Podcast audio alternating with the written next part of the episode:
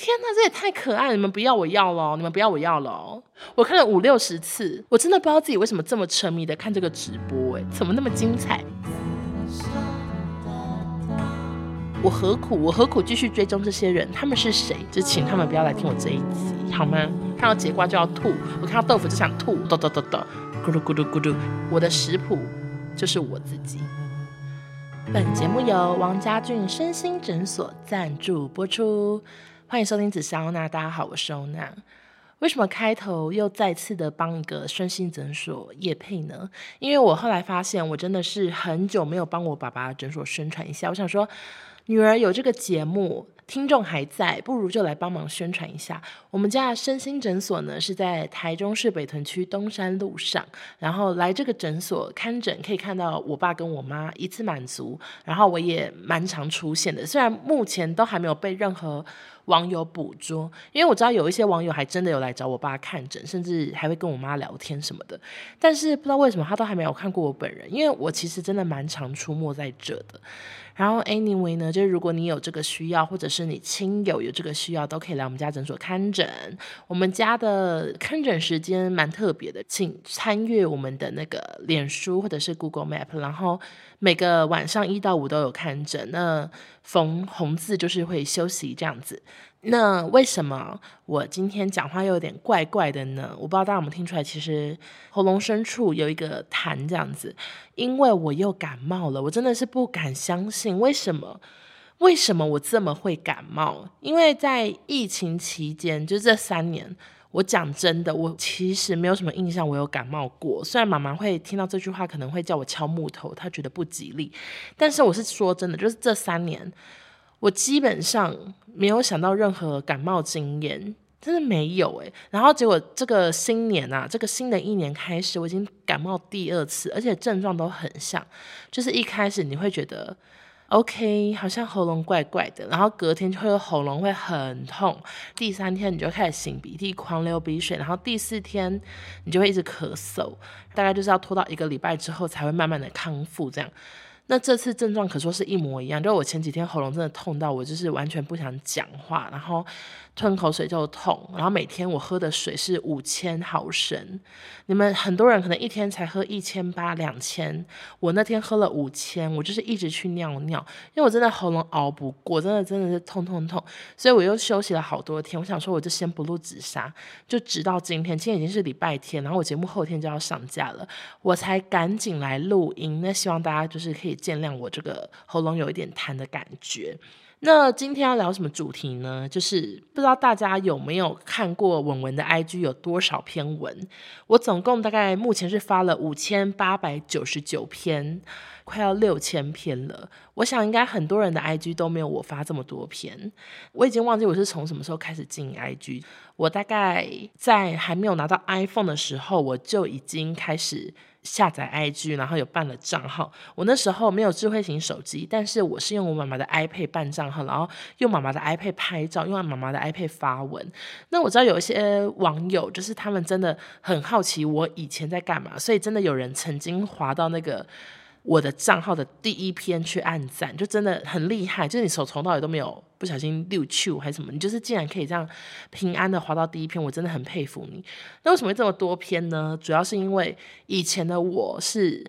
任何事情都发贴文，限动还没有出现的时候，我就已经开始把 IG 当成限动在发。就我的贴文都是琐碎平凡到不行，然后那些东西现在拿来让我发限动都不一定会发，但是我当年真的是发到一个非常的夸张。然后有一次出国玩。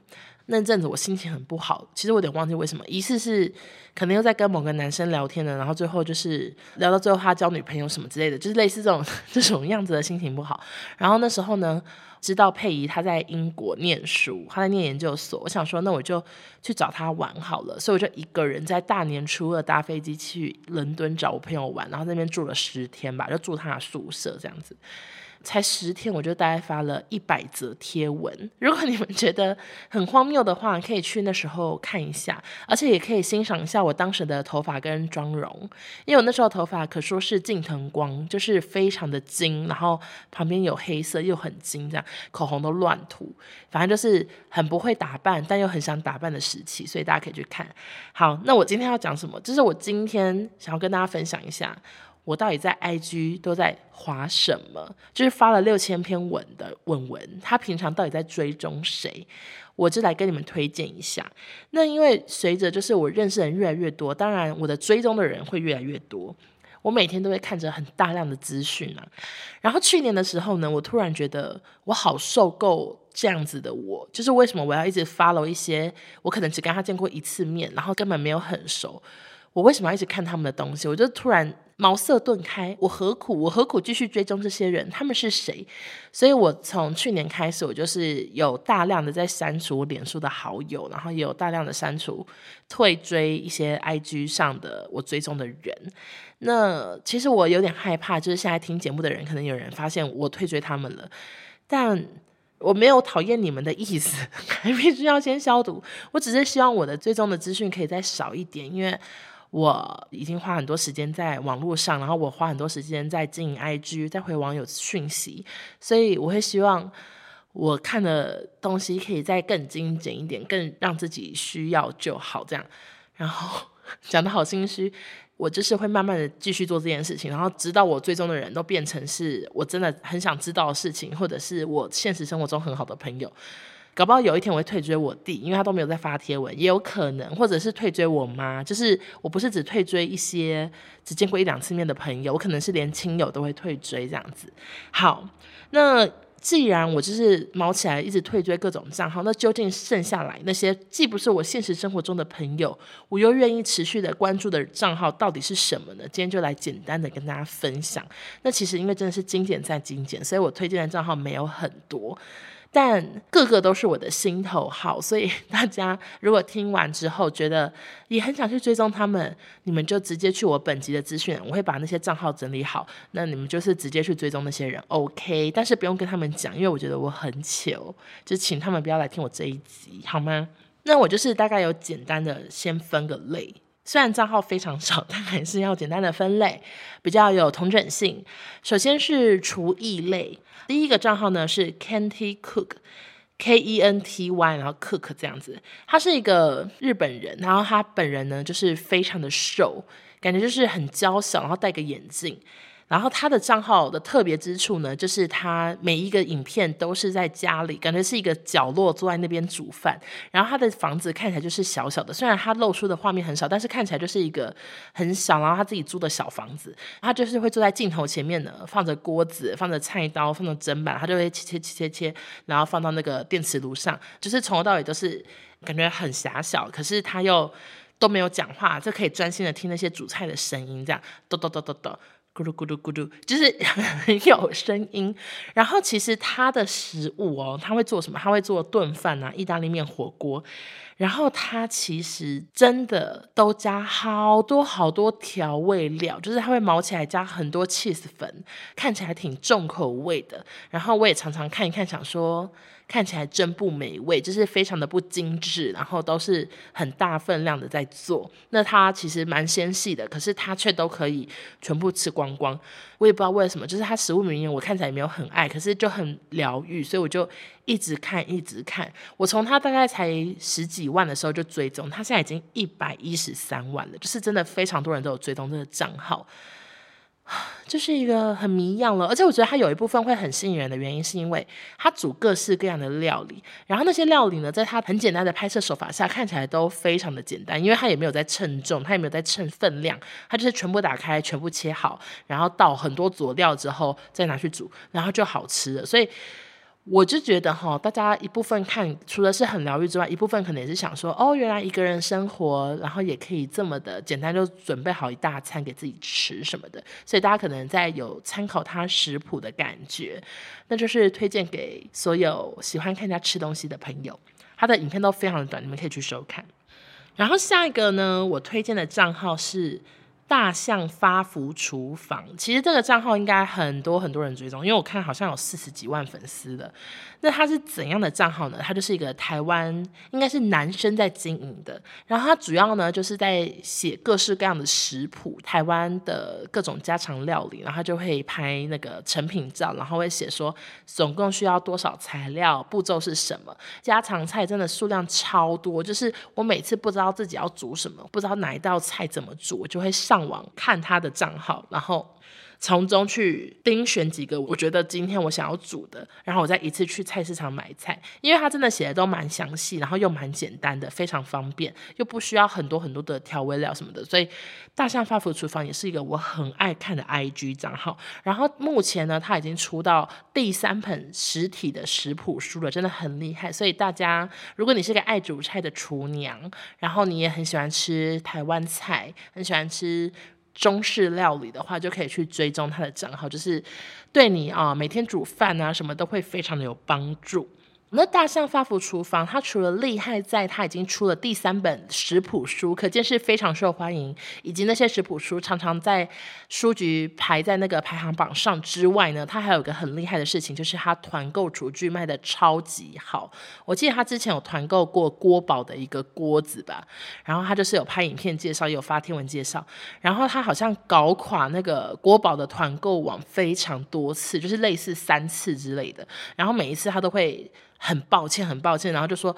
厂商他们一定会加开伺服器什么的，然后他们说已经加到最多了，然后这次的团购先暂停，因为就是整个网页已经宕机，他们下次一定会努力的调整好，然后下次又开的时候，结果又宕机耶，可见他的那个号召力有多强，就是大家都在看着他煮饭，然后也想要跟他用一样的锅子。总之就是我很佩服大象发福厨房这个人，虽然他从头到尾好像都没有露脸，也不知道他长怎样，但是可说是手艺很厉害，然后也非常的吸引网友。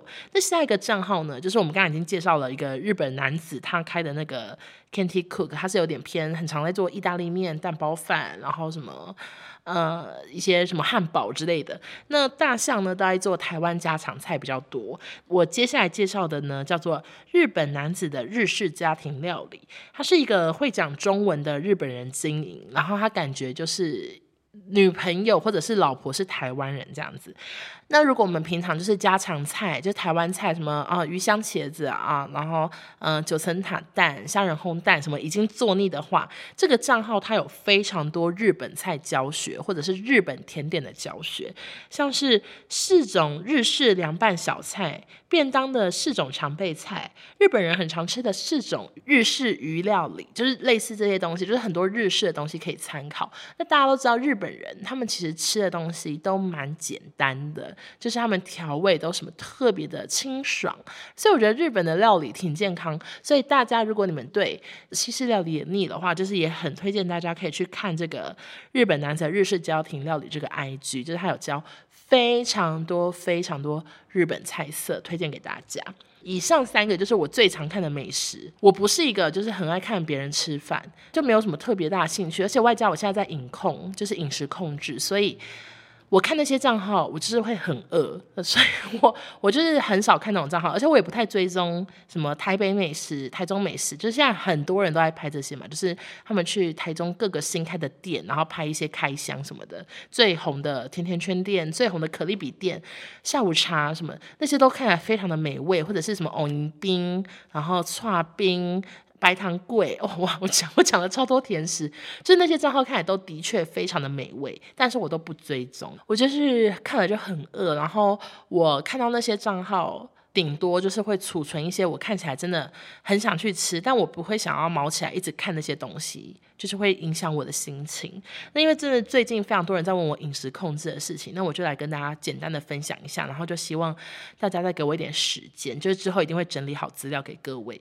好，首先呢，简单说就是我现在有在配合一位营养师，然后我有在配我每一天的饭菜，然后我跟他合作很简单，就是我其实只跟他平常是通过线上在联系。那我的状况呢，就是我每天拍我的菜给他看，然后他会告诉我说这样的分量 O 不 OK，然后有什么地方要调整，或者是热量是多少之类，就是他会每天帮我看。我们的配合方式就是他其实。只有简单跟我说，我需要每一餐吃多少蛋白质、多少淀粉、多少油、多少蔬菜，就是只有这样。然后平常就是我传照片给他看，他类似打分数这样，就是一个很简单的配合。所以有些人问我说：“哦，那你是在吃减糖食谱吗？还是哦，那你的食谱是哪边来的呢？”其实都没有，就是我的食谱。就是我自己，就是我是自己去想说，我这一餐要怎么配蛋白质，例如说鸡胸肉配豆腐，或者是牛肉怎么配，就是我是自己在想的。然后蔬菜，我有时候是吃炒蔬菜，有时候是吃生菜，就是也是自己去调整。然后有时候真的，嗯、像我前阵子喉咙很痛的时候，我就可能比较常吃烫青菜，就类似这样，就是自己去调整。所以并没有所谓的食谱或者是。看哪个网站学的，就是一切都是我自己在处理，但是基本上就是每一餐的，不管是肉菜饭。淀粉全部都是有称重，所以我家里就是巴黎跟台中都有放一个秤，然后每一餐都有在称这样。那如果有时候很痛苦的时候，就真的已经真的吃不下去，我看到节瓜就要吐，我看到豆腐就想吐的时候呢，我就是一个礼拜大概会外食个一两次。其实这个频率我不知道大家是多常外食啊，但是对我来说是非常少，因为我之前就是一直在外食，我就是很常午餐就是妈妈外带回来的食物，然后晚餐我可能自己。去外面吃，或者是跟朋友吃，然后周末也是基本上就是两天都会在外面吃。因为外食呢，我不可能带着秤去那边打开来，然后把饭这样放上去称，就很糗。所以外食就是一个很难去控制分量的时候。那就是必须要自己去简单的控制，自己用心理这样子算，因为外食不免就是会微微的超过平常算的分量，所以我就是控制在一个礼拜就是吃一两餐这样子，不知道大家可以理解吗？那如果今天那个外食它真的是一个很庞大，然后你又不能推掉，例如说要去喝喜酒，这我之前就发生过。我那次呢，我就整天都没吃，然后只吃那个喝喜酒这样子，就是为了那一餐可以比较认真的吃饭，所以我那天就整天没吃，直到晚上才去喝喜酒。OK，大概就是这样。然后这一切的一切，不管营养师是谁，或者是我到底总共瘦多少什么之类的，我就是之后三月的时候才会跟大家分享，好吗？OK，那目前。还有什么问题？好像好像在直播，其实根本没有人在听。我只是想跟大家简单介绍一下到底是什么状况。那之后如果有人有问题，我就说，哎，你可以去听我那节 podcast，我已经有简单讲了。还有什么其他营养师相关的要跟大家说呢？我想一下。好，首先第一件事情就是我喝很多水，我大概是一天要喝四千毫升，除非我今天去开长途的车，或者是我一整天出门，我没办法带很多水，会一直要尿尿的话，我就是。不会喝到那么多，但平常如果在家，我一天大概是喝四千左右。甜的、炸的，基本上都很少吃，除非外食那一天可能吃一口或什么，但基本上都很少吃。然后。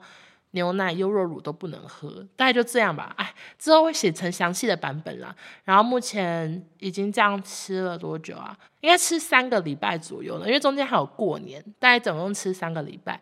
我目前还没有觉得很腻，我还可以接受，因为我很爱变换菜色，所以我目前觉得这一切我都还 OK，还蛮习惯的。好，那下一个我推荐的 IG 账号呢？这个账号我从来没有跟任何人分享过，因为我很怕大家都跟我一起去看，怎么办？我真的要跟你们讲吗？因为它是一个我很疗愈的账号，就是 Rong Rong Selection，它是杨秀荣负责开播贩售名人的二手精品包。然后杨秀荣是谁？他就是以前开 Dazzling Cafe 的那个蜜糖吐司的那位老板。老板娘，我为什么喜欢看这个账号呢？因为他本身就是企业家，然后他有很多名牌包，他那个账号就是不断的在卖自己的名牌包以及他朋友们的名牌包。他不会说这个包包是谁给他的，但是根据我的观察，应该是有包括那个林志颖的老婆应该也有给他包包，因为林志颖老婆还蛮常帮忙宣传的，我就猜林志颖老婆可能也有把一些二手包给他。然后反正他就是一直在卖自己朋友和自己的二手包，那个包包就什么牌子都有，爱马仕、Chanel、迪奥、Fendi，什么 Goya，什么包包都有。他每个礼拜二跟四晚上都会直播，我觉得哈，我应该至少看过五十次以上，而且我可能是几乎每一次都会看一个小时，我甚至会一边做事然后一边把那直播开着。但是我真的，我我真的很老实的跟你们说，我从头到尾，就我看了五十次，我看了好几个月喽。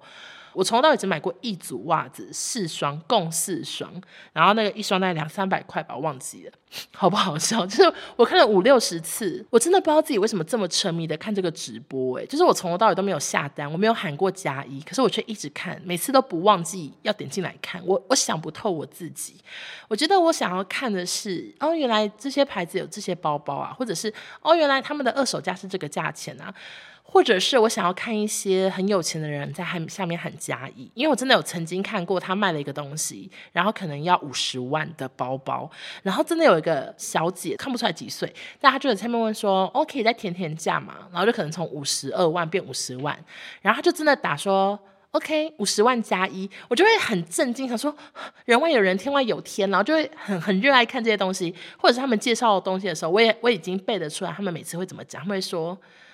天哪，这也太可爱了！你们不要我要了，你们不要我要了。这个皮真的是一定要带走。All Black，All Black 就是最夯的系列，然后还有什么？这什么价钱？然后六十三万，就是他会看着一些很贵的包包，然后说这什么价钱也太便宜了吧？然后那个价钱都是什么？才一百二十万，一百二十，我就好爱看这些。我想说怎么那么精彩？然后我就会一直看，一直看的，我真的动不掉。然后我就看了六十次吧。但是他们账号的确有非常多好东西，就是真的是很值得各位喜欢精品的朋友可以去逛逛。而且因为他只卖他朋友跟他自己的，因为他不收任何人其他人给他的二手包，他觉得。没有保障，然后他朋友们都是贵妇们，所以感觉就是可信度加强非常多。这个账号一开始可能也没有到很多人看，就一两百个，然后现在有时候都已经到七百之类，就是真的很多人在看。然后我上次我就是唯一喊过那一次袜子，那四双全新的袜子。然后就还有人在下面回说欧娜哎，我就觉得好糗，但是我又不能用小号买，因为他的账号很怕就是大家跑单还是什么的，所以他是有规定一定要用本账去留言加一。我一留言就有人说欧娜哎，那天那个老板好像不在现场卖，就是他的那个小帮手在卖这些东西。然后那个老板还自己回说欧娜，然后问号想说谁是欧娜这样，我觉得好丢脸。所以希望大家如果以后看到我，不管我有没有留言，我有没有喊加一，请大家不要认我好吧，我是想要低调的。买东西，我不想要被人家发现，好糗！而且大家他们又不知道欧娜是谁，就是请大家以后不要再做这件事情。而且那个账号那天 那次留欧娜之后，老板回说欧娜问号，然后那个账号也不解释，我也不讲话，然后就这样让一切留在问号之中。我觉得老板疑似以为他们可能误会主持人叫欧娜，不对，主持人叫艾丽，我连这个都知道，会不会知道他还有另外一个叫小乖？好爱那个账号，听起来好明显，听起来非常的狂热。那下一个账号是什么？好，下一个账号呢是很多人应该都知道，就是 Zack King。其实我不知道是不是念 Zack 还是 I don't know，反正 Z A C H King。然后他的粉丝呢有两千多万，所以我觉得应该很多人都看过。他的账号很特殊，就在他是用一个特别的手法去拍摄各式各样的影片，然后那个影片它的剪接或者是它拍摄的方式，都让一切。像鬼斧神工，我举个例，例如说，他今天在英国伦敦的街头上，然后他指着大笨钟，看着大笨钟，然后他突然就把大笨钟用手这样拿起来，变成他手上的手表收起来，竖立在很远方的大笨钟就真的消失不见，然后路人就吓到说怎么不见了？但其实这些路人以及那些拍摄全部都是假的，路人是他安排的灵眼，然后那个大笨钟其实也没有不见，只是他拍摄的方式让他看起来不见，然后他的账号就全部都是这样的影。片，他以前就是一直这样拍，一直这样拍，所以我以前根本不知道这些是剪接，我一直以为他是魔术师，好不好笑？我真的瞎爆了，就是他的影片这么荒谬，但是我一直以为他是一个就是西洋刘谦之类的，我就看了好多年，直到他开始拍一些破解手法，例如说他现场其实是怎么拍，他其实这边呢有镜子反射什么之类的，我才恍然大悟，他不是刘谦，他不是在变魔术，但我真的骗了自己好多年。然后这个账号呢，非常的没有破绽，没有后置感，鬼斧神工到一个不行。所以大家看的时候，可以一边去猜猜看他到底怎么拍的。那有时候会有一些破解影片，就可以满足大家的好奇心。好，这个账号就是我一个比较打发时间的，大家可以参考看看。然后下一个账号呢，就是我可以完全不会念，就是 Murray。Osman，好，到时候放在简介那边给大家看哈。他是一个有三百五十万粉丝的账号。那这个账号他特别在哪？其实我一讲，搞不好很多人都知道。他就是专门在拍他老婆在每一个景点前面的背影，然后他老婆会整个人背对镜头，可是手是给他牵着。他就是这样子牵着老婆在全球的各个景点拍照。然后这个摄影师呢，他非常的会拍照，每张照片都美到最高点。怎么会可以把那个现场拍的如此的漂亮？然后那个色彩非常的鲜艳，然后好华丽。然后他也有来过台湾拍，他好像有去什么茶园啊，还是圆山大饭店那种地方拍吧，就拍起来也都很漂亮，就不知道台湾有这么美丽的地方。其实那些地方吼，实在是远到我也不太可能去，但是这样子就有一种类似自己在环游世界的感觉，所以看了就是很疗愈，不会有那种突兀感，跟我的账号差很多，因为我账号就是想发什么就发什么，充满突兀感，但他的账号就是不会有。我之前是他们夫妻我都追踪，就是他老婆我也有追踪，然后我追踪好多年，但为什么后来我只追踪老公呢？因为我后来看到他老婆很常开直播，就是在疫情期间非常常开直播，然后那些直播我都看不懂，就是他感觉在连线各式各样的人，现场感觉就是有一种灵修的感觉，他们好像两个在一起灵修，然后讲的话我也听不懂，因为他好像也不是讲英文，我觉得好怪，然后我就退追了他老婆。好，那下个账号呢，算是我真的也是很爱很爱，推荐给大家，就是朱李联姻，这个应该非常多人都追踪，敏论跟维斯。这个账号就是一个小猪，她是以前是一位警察，然后她在经营。然后一开始她只是在记录她跟她男朋友的生活。后来呢，他们结婚，生了第一个小孩，生了第二个小孩。我从他们还没结婚就开始看，然后这样不知不觉，他们现在也是就四十几万粉丝。我看的时候应该也是个位数万，然后现在已经四十六万了。那为什么要看呢？因为他们两个小孩都非常非常的可爱。我相信一定很多听众都有追踪敏润跟维斯，真的可爱到不行。那我上。上次去陶喆的演唱会就很幸运，是跟小猪小李同一场。那一次呢，我其实去尿尿的时候，我一走出来我就有看到小猪，但是当下呢，因为他戴口罩，然后我也没看过他本人，我也不知道他身高，也不知道他大概本人长怎样，就不是很确定。但是我那时候一看，想说这女生好漂亮，然后想说好像小猪哦，不太可能吧？他们住新竹，怎么可能会来台北看陶喆的演唱会？然后就回去划线动，我就发现哎。诶真的是他哎，就觉得自己很幸运。我应该当时要过去跟他说：“我好喜欢看你们两个小孩，我爱死他们了。”我应该这样讲，但就是来不及。好，那下一个账号呢？他是 News Daily Asia，他是一个娱乐新闻账号，然后他是香港人在经营的。那这个账号他特别在，他有非常多欧美新闻，然后是小众大众都有。他其实都写得很简单。但是因为这些新闻不一定台湾人会报道，就不一定台湾媒体有，所以我有时候看到那个账号，它就是百分百只有百分百的资料库这样子。只是我有时候不知道报什么新闻，我就会滑一下那账号，然后有时候有一些欧美新闻，我就可以参考。虽然它的新闻资讯不见得会很丰富，就是它可能只有简单的照片跟两行字说哦谁谁谁怎样了，但是这个呢就可以让我再去网络上继续找更多资料来到百分百去跟大家介绍。那百分百是什么？就是我另外一个 podcast，我怕有人不知知道，就我跟少中主持的娱乐新闻 podcast，大家有兴趣的话，记得要去订阅哦。所以这个 News Daily 呢，我是非常的爱用。然后这个账号也是我少数有追踪的一些资讯类的账号，因为我也是很少追踪资讯账号，因为我不想要看太多资讯，想要让脑袋就是很放空，我只想看那个包包直播，或者是 想要看一些做菜的就好了。然后最后一个账号呢，非常的快，因为我就是。最终我账号很少，最后一个账号是老屋侦探，他是一个专门拍摄台湾老房子的账号，然后他现在粉丝不到一万，所以算是一个。呃，还没有被很多人认识，所以想跟大家推荐。他就是到处在台湾拍一些年代久远的房子，可能是呃很旧的公寓，或者是一个很旧的墙壁。我们就会发现说，原来台湾老房子以前这么有设计，就是那些房子可能非常的对称，就是它可能已经盖了四十年，可是它看起来还是好对称，或者是它有些奇怪的设计，奇怪的拱门，奇怪的花的那些图案。很疗愈，就是看了想说哇，原来台湾老房子这么美丽啊，很复古，所以偶尔也会滑一下这个账号。然后这账号也是我少数有追踪的一个摄影账号，然后它又很小众，所以也是在这边推荐给大家。如果你喜欢看老房子，或者是想看一些台湾之美，你喜欢建筑物的话，可以去追踪这个老屋侦探。然后我一样会放在我本集的资讯栏。好，以上呢就是我自己个人一直精简、精简。精简的账号就是这些，然后我尽量不讲一些网红账号，因为网红账号大家可能也都各有所好嘛，然后那些网红也都很红了，不需要我来介绍。诶，可是我刚刚讲了一个两千多万的 粉丝账号，好，反正就是一些台湾网红，我想大家也都知道。我主要还是讲一些我喜欢的食谱啊，或者是一些 或者是一些外国人的账号给大家。好，那今天 podcast 就到这边。祝福大家，希望大家要注意身体，不要像我一样从一月一号一路感冒到现在，而且现在才二月，我一个月就感冒两次，我真的是受够我自己。那为什么会感冒呢？主要是因为天气实在变化太大，就一下很热，一下很冷，然后我就是一个一下热一下冷就受风寒的女子，请大家千万要注意身体，然后棉被要盖好，不要像我一样爱踢被子。好了，那就这样了。那祝大家身体健康。那我们就下周见喽，拜拜。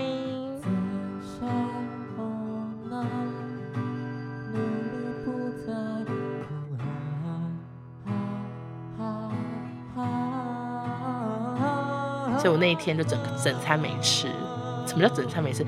像是四种日式凉拌小菜、便当的四种常备菜、日本人很常吃的四种鱼式料理。靠，要我在讲什么？日本人很常吃的四种藕泥冰，然后串冰，